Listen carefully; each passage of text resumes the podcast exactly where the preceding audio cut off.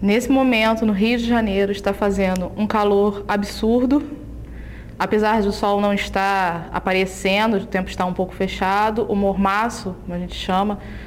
é, deixa a temperatura muito alta e está muito abafado, muito quente. E nessa época do ano é normal, a gente está em março, está acabando o verão, então é um período que vem muita chuva, faz um calor muito grande durante o dia e quando chega no final da tarde, que o sol está se pondo, chove muito e são as chuvas conhecidas águas de março que vão causar enchentes, desabamentos e são chuvas muito fortes no Rio de Janeiro.